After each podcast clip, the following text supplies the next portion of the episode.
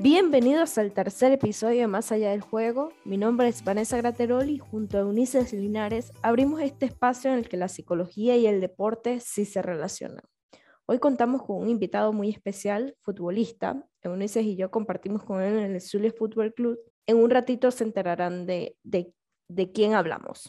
¿Qué tal, Eunices? Un placer saludarte de nuevo.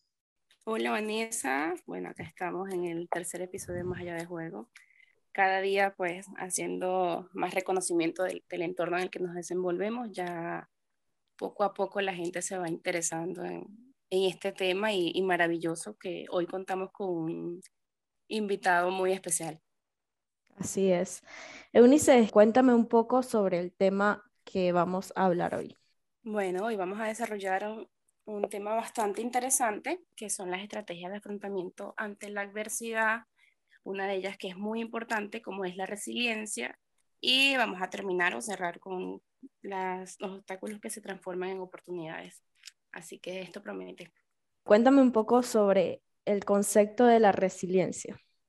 Eh, ok, la resiliencia es la capacidad que tiene el ser humano para sobreponerse a circunstancias de adversidad en su existencia.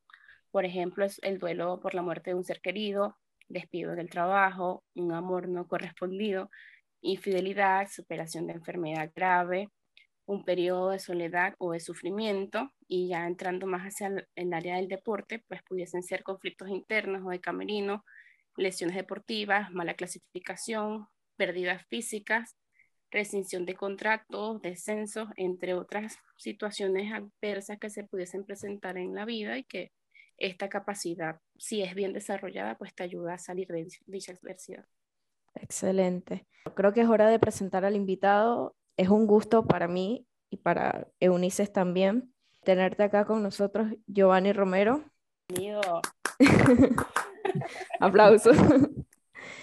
Joa, me llamó mucho la atención traerte a este primer episodio con invitados, porque conociendo tu, tu historia y tu experiencia a través del fútbol, voy a mencionar algunos equipos porque tienes un palmarés bastante amplio. Por ejemplo, Caracas, Trujillanos, Mineros, Zulia, Táchira, pasaste por equipos en Italia y ahora en estos momentos estás en España. Quise traerte a este primer episodio con invitados porque me pareces la persona indicada y te considero una persona resiliente. ¿Qué opinas tú sobre eso? Eh, bueno, primero agradecerles a ustedes la oportunidad de tenerme en su programa. Eh, felicitarlas por este nuevo proyecto que están emprendiendo.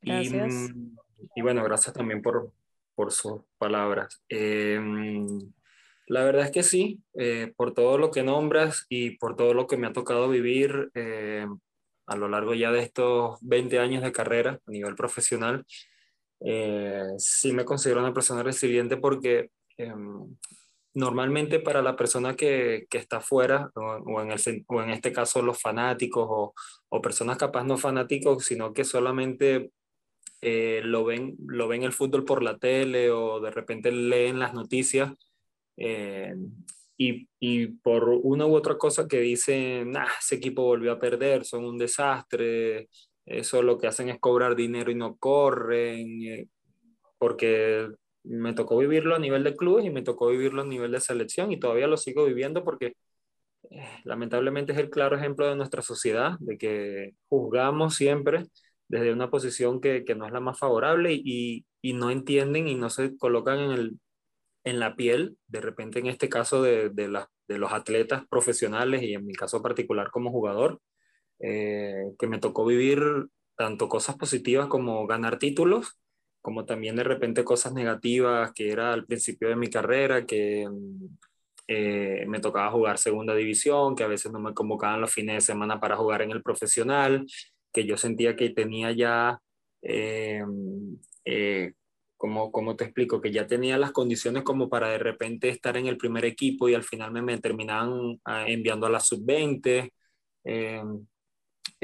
todas esas cosas que uno vive dentro del campo y que vive y que vive fuera del campo, en el sentido de que a veces los equipos no te pagan al día, que muchas veces me tocó, eh, por darte un ejemplo, cuando jugaba en Valera, irme con un compañero a casa de unos vecinos a ver si nos daban comida porque el equipo no nos pagaba y, y no teníamos con qué comer. Entonces, Eh, por eso sí me considero resiliente porque viví eh, lo, lo, bueno y lo malo que, que puede vivir un, un, jugador de fútbol y a pesar de todas esas adversidades creo que siempre fui por un reto más, siempre traté de sacar lo mejor de cada experiencia y, y bueno, eso me ha llevado eh, a ser exitoso en, en, el fútbol profesional.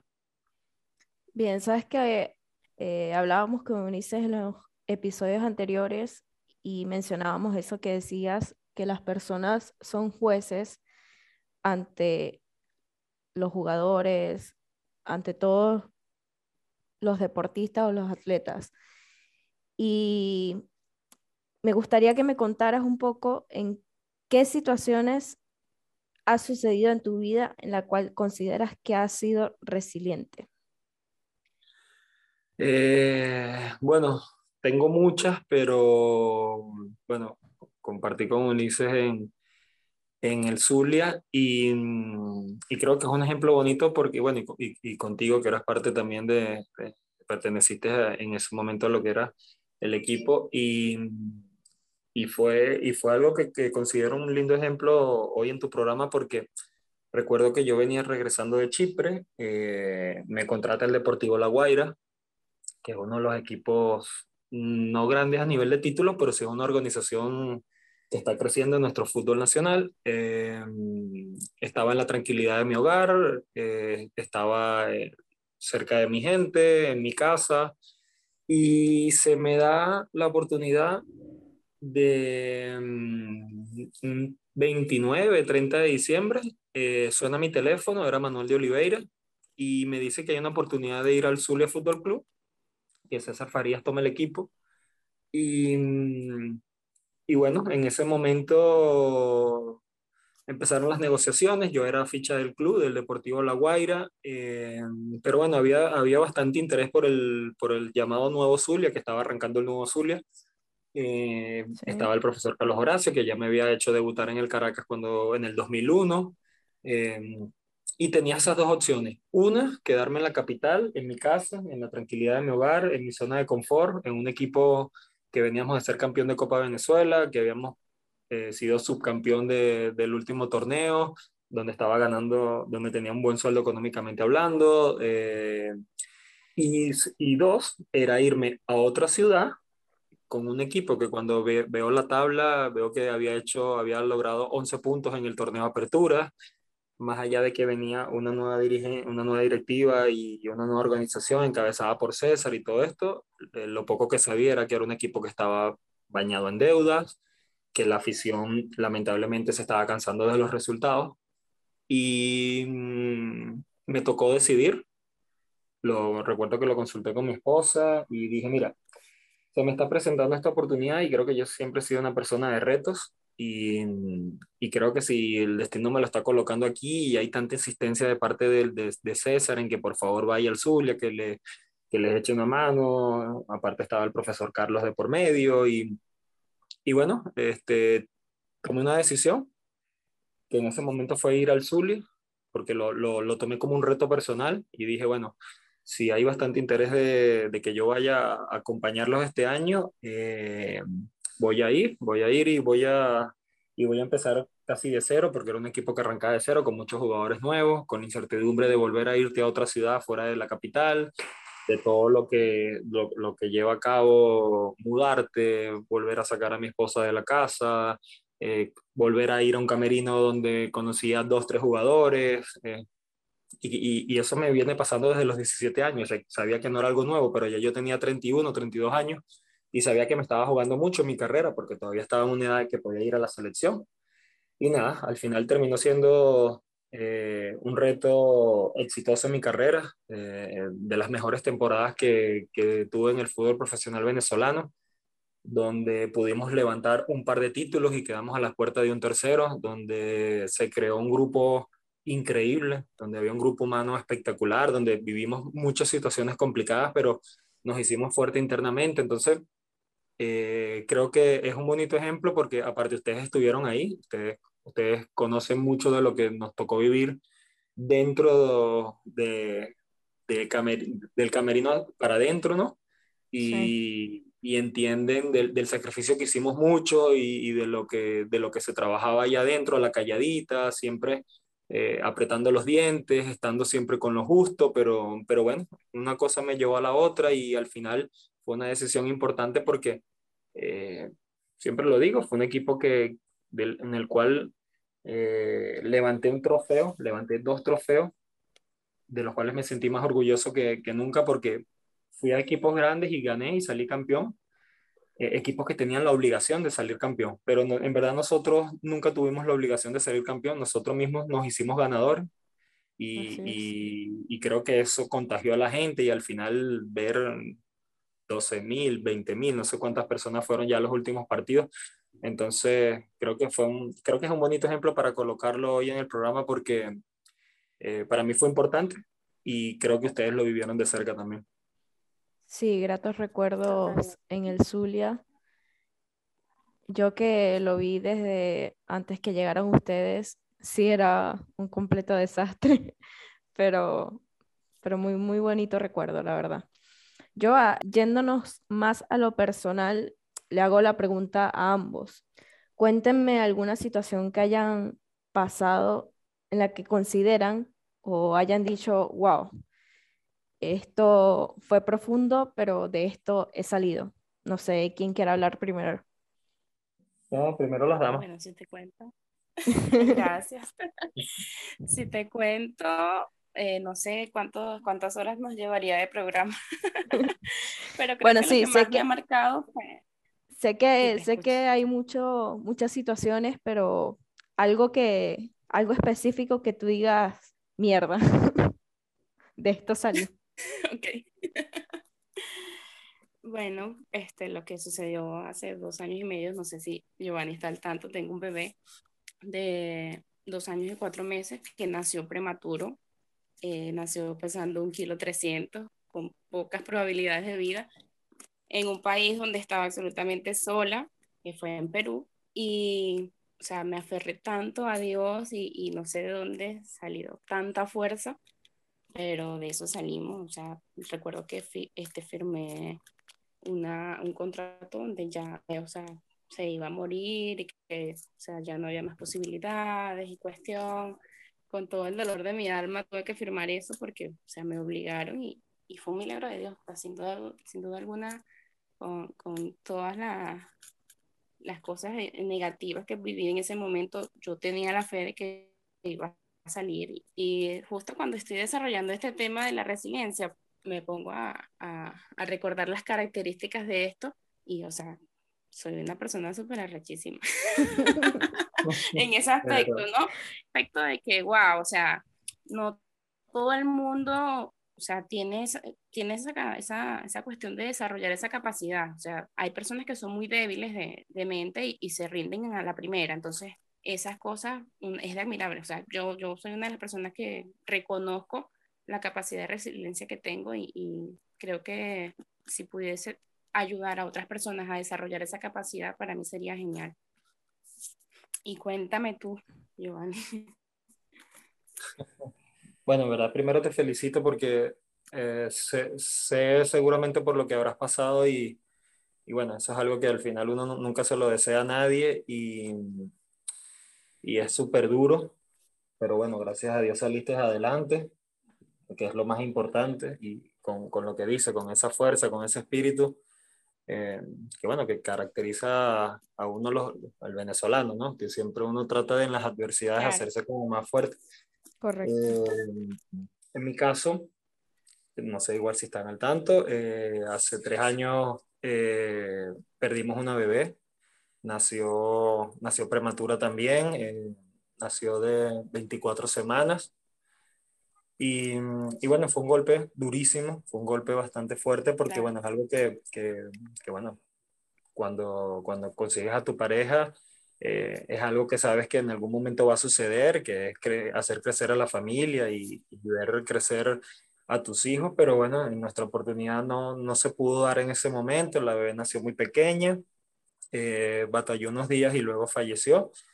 Y, y nada, eh, normalmente, porque he visto muchos casos que, de parejas que, que luego que ocurre eso, la relación cambia, muchas veces eh, terminan separados, porque es algo súper complicado, es algo que normalmente si no lo has vivido, eh, eh, no lo vas a entender.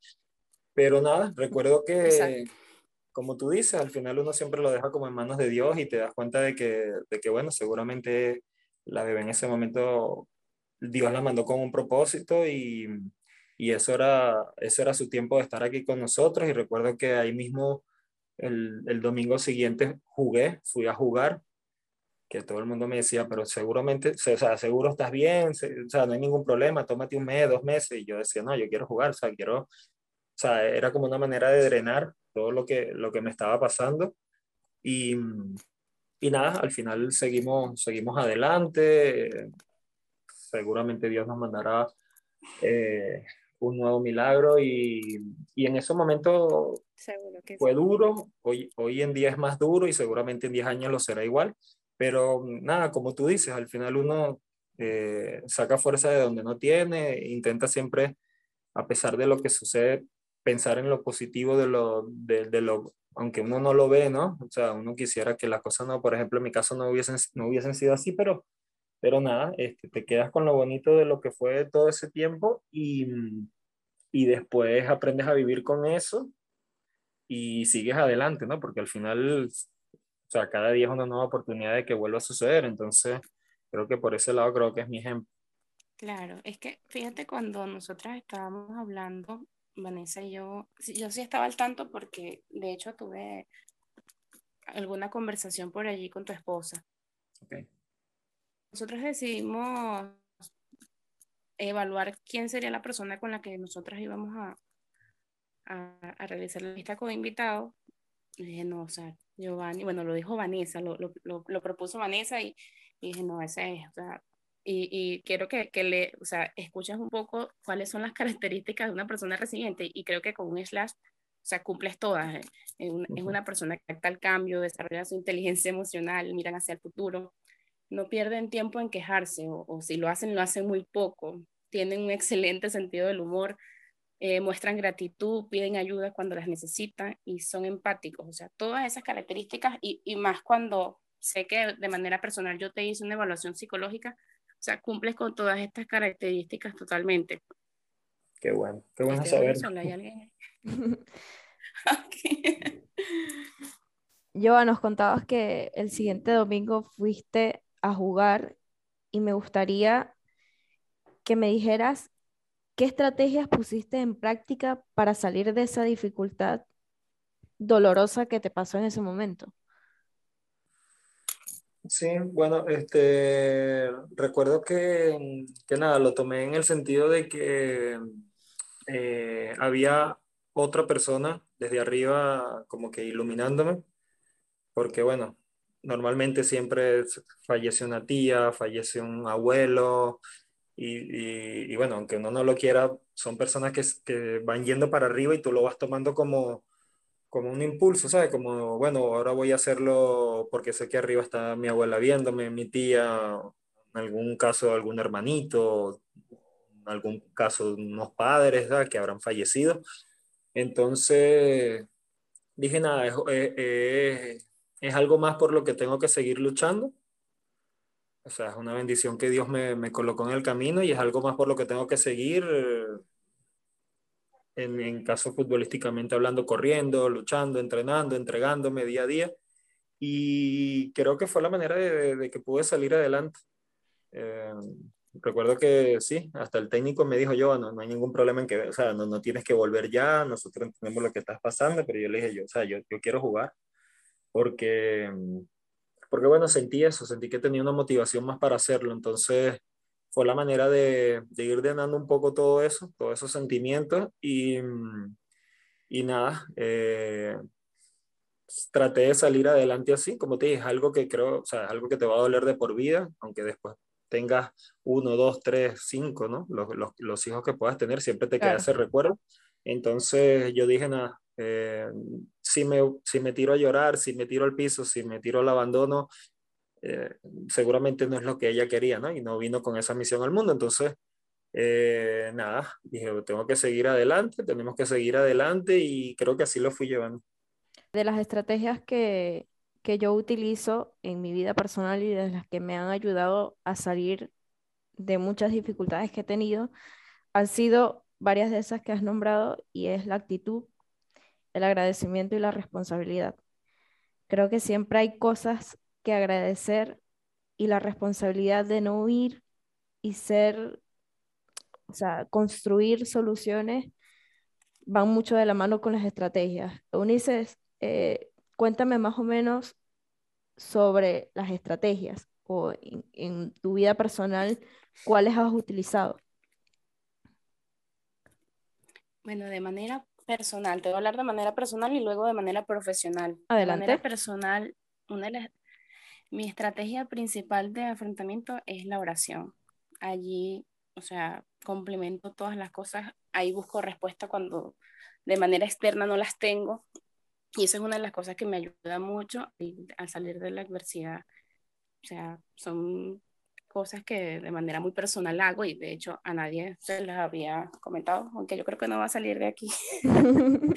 Pero es algo que practico, es algo que practico y de manera eh, profesional recuerdo que, que con, los, con los jugadores, creo que sí, con Giovanni lo practicamos en, en el Zulia, que era la relajación, la visualización, que son técnicas de, de afrontamiento sobre todo en, en, el área deportiva. Hay una, una técnica de relajación progresiva de Edmundo Jacobson que es cuando vamos a, a tensionar y, y relajar los, los, grupos musculares, que eso te ayuda mucho cuando presentamos lesiones, bajo rendimiento, tensión, estrés, cansancio, eh, eh, tristeza, o sea, ese tipo de, de cosas. De hecho, lo, lo, hacíamos mucho cuando había partidos miércoles, domingo, miércoles, domingo, que donde había mucha tensión, que eso ayudaba mucho. Y la visualización que es la forma de, de, simulación o crear mentalmente escenas o situaciones, bien sea experiencia este, ante las ausencias de, de estímulos externos. Esto lo complementabas mucho con las músicas de relajación, sonidos, olores, que te ayuden a, salir de ese trance o esa situación que se pudiese presentar. Eh, eh, yo me imagino que en, ese partido del que habla Giovanni, eh, después de la situación que, que vivió, o sea, esa, esa conexión con, con esa, esa superioridad de la que él habla, o sea, esa es parte de esa visualización, de esa, ese tipo de estrategia. Esto pues genera, mejora la concentración, la creación de confianza, aumenta la motivación, eh, controla mucho lo que es las respuestas emocionales que pudiésemos tener nosotros, entre otras cosas.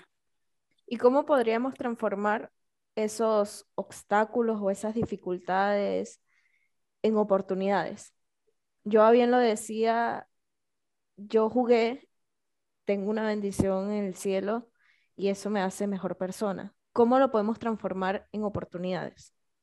Tiene que ver mucho con, con el autoconcepto que tenga la persona de sí mismo y qué, tanta, qué tanto conocimiento tenga de sí yo practico mucho lo que son los automensajes positivos, la, la forma, ese autodiálogo que tengo conmigo mismo para, para salir de algo. O sea, no me salió la primera, ok, bueno, a la, a la segunda sale y así, o sea, jamás rendirse. Esa es una de las cosas principales. Joa, tienes la palabra.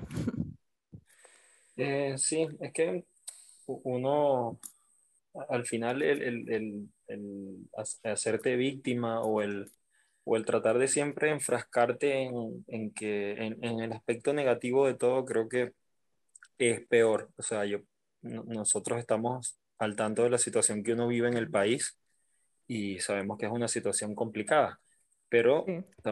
pero de, si, si nosotros o sea, insistimos en que, bueno, pero ¿qué voy a hacer yo en la calle? No voy a conseguir trabajo y seguramente hoy me va a ir mal y, y entonces no me pagan y entonces no, entonces no juego y entonces, ¿me explico?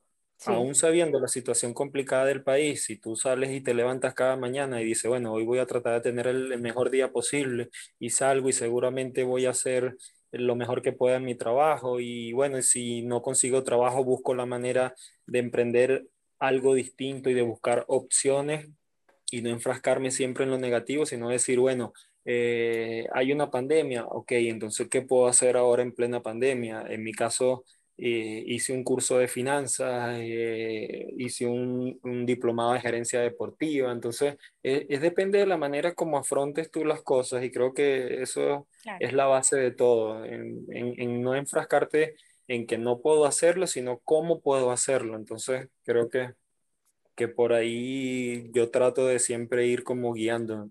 Claro, es así. Yo me gustaría hacerte una última pregunta. ¿Qué tan importante es para ti la psicología en el deporte?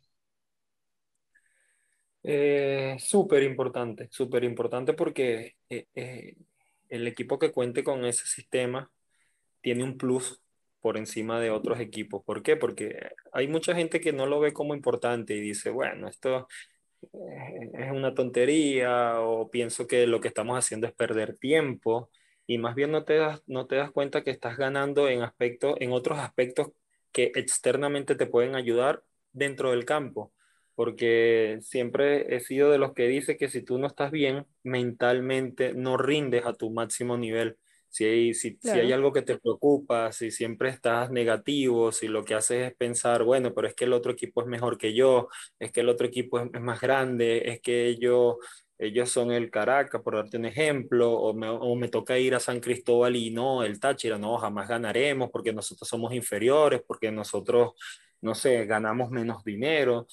Entonces, aunque tú no lo creas, ese, trabajar ese aspecto psicológico que creo que, que sí, sí he tenido la oportunidad de, en varios equipos en mi carrera trabajarlo, aparte en, la selección con César lo, lo hacíamos bastante y, y, nos ayudó muchísimo porque pudimos estar en una etapa de la selección donde, donde le jugamos de tú a tú a muchos equipos y estuvimos cuarto puesto en la Copa América y tuvimos cerca de ir a un mundial y, y la selección, si bien... Eh, como te digo, mucha gente criticaba de que no mostrábamos nuestra mejor versión futbolísticamente hablando, éramos unos, éramos unos tipos que íbamos al frente con todo porque César y el psicólogo que teníamos en esa época, Lorenz, te comían la cabeza de tal manera de que tú ibas, o sea, no te importaba si al frente tenías Argentina, Brasil, Uruguay, lo que sea. O sea, yo soy Venezuela y aquí no me va a ganar nadie. Exacto. Entonces, en los, en los equipos profesionales donde los tuve, eh, por supuesto, también lo tuve en el Caracas, lo tuve en el Deportivo Táchira,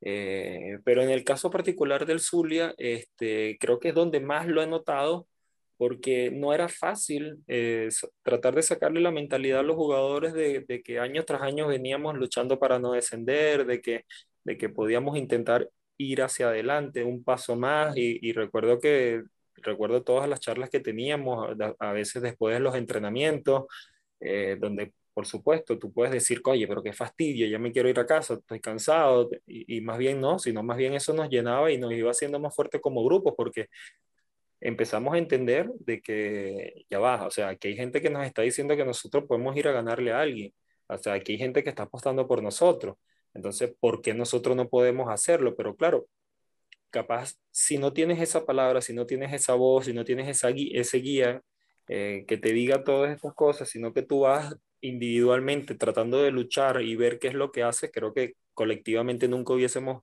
alcanzado lo que alcanzamos. Entonces, por eso que para mí es súper importante la parte psicológica en el deporte. No, no, solamente hablo en el fútbol, yo porque practico el fútbol, pero en general, eh, si tú mentalmente eres fuerte, si mentalmente sacas todos esos problemas que tienes y no los llevas al campo de, juego, al, deporte que practiques, sino que más bien lo llenas de cosas positivas y de, y de, cosas que te llenen y de cosas que te hagan mejor como jugador individualmente y colectivamente, los resultados se van a terminar dando. Yo recuerdo que muchas veces Unices nos decía, visualícense campeón, visualícense ganando una estrella, visualícense eh, celebrando con, con, sus familiares y, no, y, nos, y, nos, mostraba videos de nuestros familiares antes de los partidos y, y aunque tú no lo aunque uno no lo crea e, es algo que, que, que o sea que internamente exacto te llena y tú dices ya va aquí hay gente que o sea, que le duele lo que tú haces, que,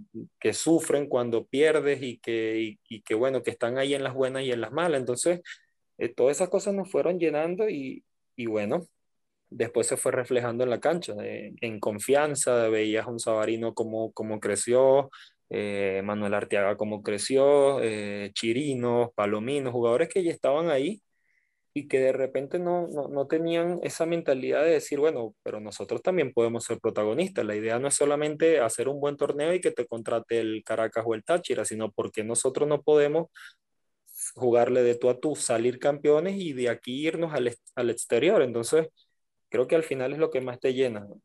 Ver dónde hoy en día está Saba, ver dónde, día, dónde ha llegado Manuel, ver, ver un equipo que pasó de, de, luchar un descenso por competir en una Copa Libertadores. Entonces, creo que mejor ejemplo que es imposible. Correcto. Eunice, ¿es algo que, que agregar a lo dicho de, de Giovanni? No, súper agradecida con, con, ese concepto porque evidentemente es así, de, de manera objetiva, la psicología deportiva ha ido de a poquito ganando terreno y, y permite que en unos, unos dos años, unas dos temporadas, ya todos los equipos del fútbol venezolano tengan o, o cuenten con, con, un psicólogo deportivo. Evidentemente, como lo dice Giovanni, es un plus. Es un plus y necesario. bueno, buenísimo. Yo Eunice el tercer episodio ya ha llegado hasta acá. Bueno, agradecido con ambos por aceptar y gracias, Joa, por compartirnos tu, tu, historia y tu experiencia. Lamento mucho lo que has pasado. Felicitarte por, por tu mentalidad y por tu crecimiento también. No, más bien gracias a ustedes por, por la oportunidad. Este, por acá siempre a la orden y, y más bien, como les dije antes, felicitarlas porque creo que es un espacio que, que se toca muy poco eh, y que tiene un y que tiene demasiadas ramas, que tiene demasiado como para dialogar, entonces más bien agradecido con ustedes por, por esta oportunidad. Muchas gracias. Eunices, nos vemos en el otro episodio. Claro que sí, Vanessa, como te lo digo en todos los episodios, agradecida contigo por haberme tomado en cuenta para este proyecto y agradecida con Giovanni por haber aceptado también compartir con nosotros este episodio, que quisiera que te comprometieras a que más adelante vuelvas a estar acá con nosotros compartiendo tus experiencias. Seguro, seguro que sí. Bueno chicos, quiero cerrar el programa con un proverbio que dice, lo que sucede es lo que es y lo que hacemos con ello es lo que somos. Muchas gracias a todos. Buenísimo. Y chao. Hasta luego. Chao, chao. Bye bye.